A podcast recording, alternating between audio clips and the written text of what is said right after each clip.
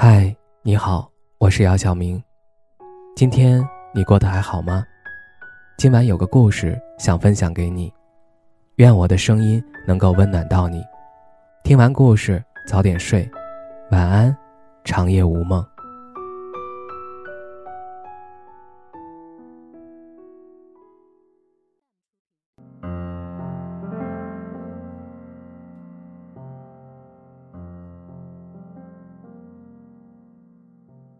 不知道从什么时候起，我变成了一个厌恶自己的人。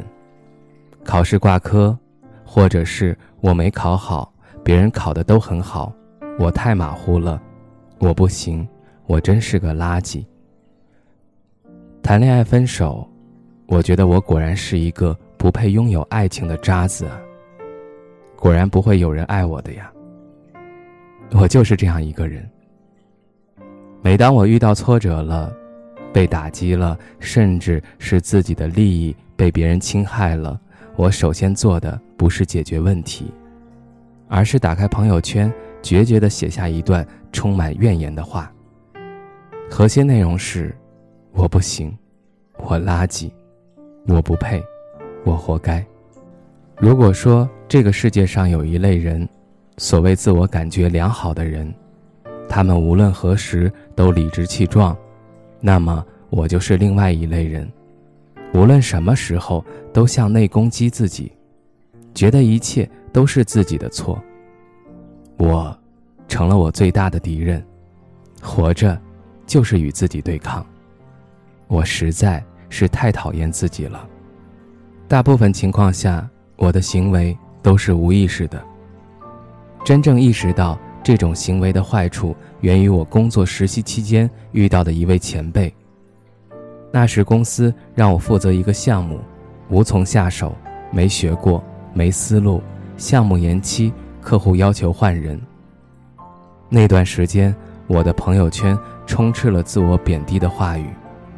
刚刚工作的人每日打卡很常见，别人都是岁月静好，未来可期，我就一句话。加班，又被骂了。我不行。我原以为我分组做得很好，没想到还是漏了一位同事。某天晚上，就在我例行谩骂完自己后，我收到了他发来的私信。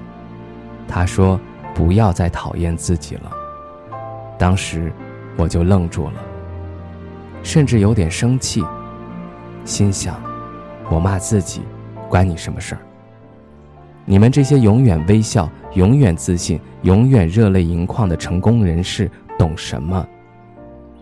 他问我怎么回事儿，于是我就乱七八糟写了一大堆，将近一千多字，把自己贬低的一文不值。面对别人突然的关心，其实我是不屑的。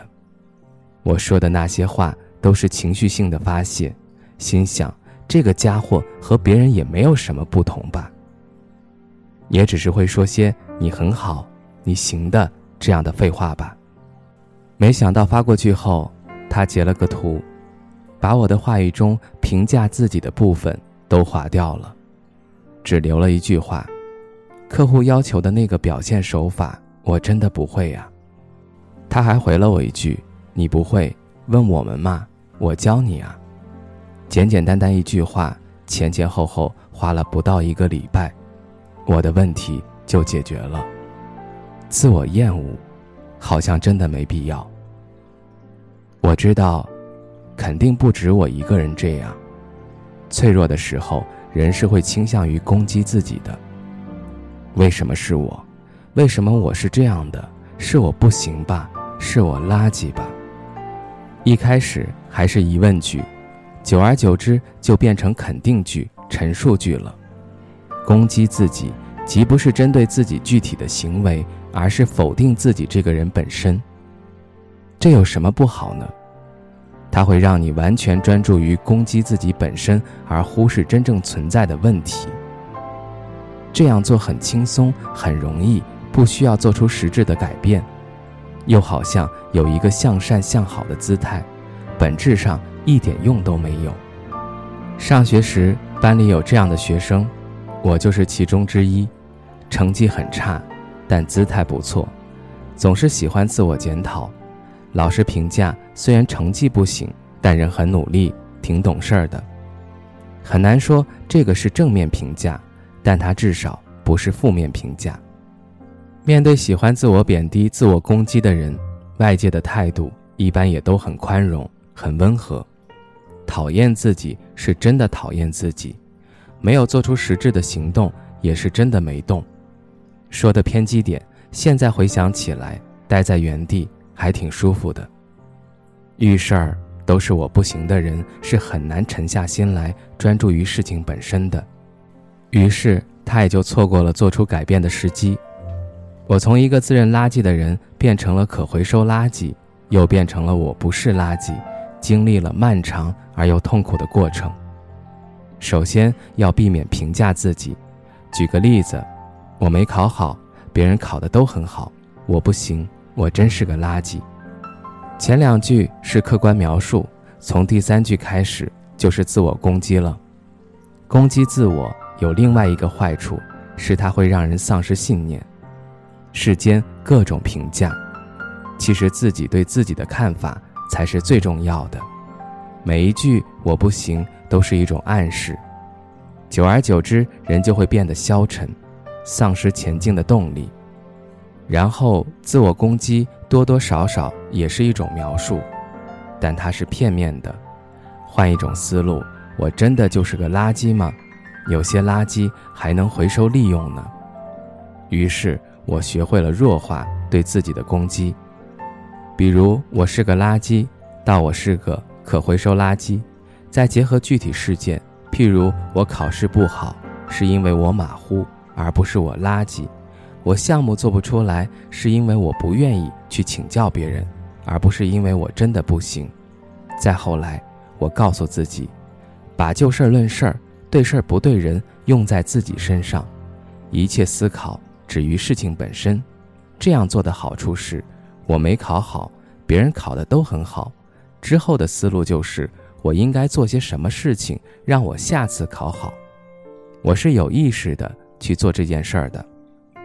我经常在纸上做个思维导图，而不是让自己的脑子犯撒性思维，想着想着就问候自己全家了。其次是远离同类，远离伤害你的人。有自我攻击行为的人，大多也会和有同样的人做朋友。上学时，我认识一个哥们儿，此君跟我差不多，心比天高，命比纸薄。在我还停留在我不行的阶段时，他就已经进化到了这一切不过是我作为垃圾宿命的中二阶段了。在此人的自我厌恶中，我甚至察觉到了一丝颓废美学。这不是最要命的，最要命的是。在我是垃圾的哀嚎中，我仿佛找到了共同体，得到了一丝慰藉。最后的结局是他考研上了北大。原来此人只是表面颓废，暗地里偷偷努力。嗨，这些人都这样。然后是远离伤害你的人。当年我遇到一位所谓大学中有个性的老师，我发朋友圈说自己是垃圾，他就回复说确实。上课，他还会说我是他带过的最蠢的学生。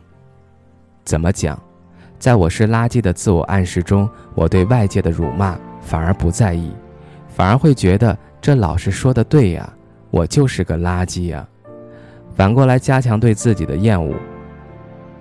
有时我会想，倘若那时候我遇到的是一个温柔的人，我后来的路会不会不一样呢？最后学会接受一点悲伤。接受一点事实，其实攻击自己的人只是在对完美的追求，在对自己苛责中无法自拔，也失去了逆袭的能力。举个不恰当的例子，抑郁症不是悲伤，而是不够悲伤。抑郁症患者是没有感觉的，没有快乐，没有悲伤。精神分析的理论认为，自然而单纯的悲伤是一种治疗。所以，有的时候。你有点抑郁，医生会建议你哭一场。说到底，大多数心理疾病都源自对现实的拒绝，即便那是我们作为人需要接受的现实。所以，一部分抑郁症患者如果一开始不去抑制自己的悲伤，可能就不会得到抑郁症了。类比到自我厌恶上面，我想，我们应该学会接受自己的不完美，不是那种表面上的接受。没错，我就是个垃圾，是表面的洒脱。但我知道，这洒脱背后的你一定充满悲伤，你一定过得很辛苦。我还知道，你最需要的不是一句“你很好”，而是我理解你。不要再讨厌自己了。人生没有末路，你并不是孤独一个人，一切都会好的。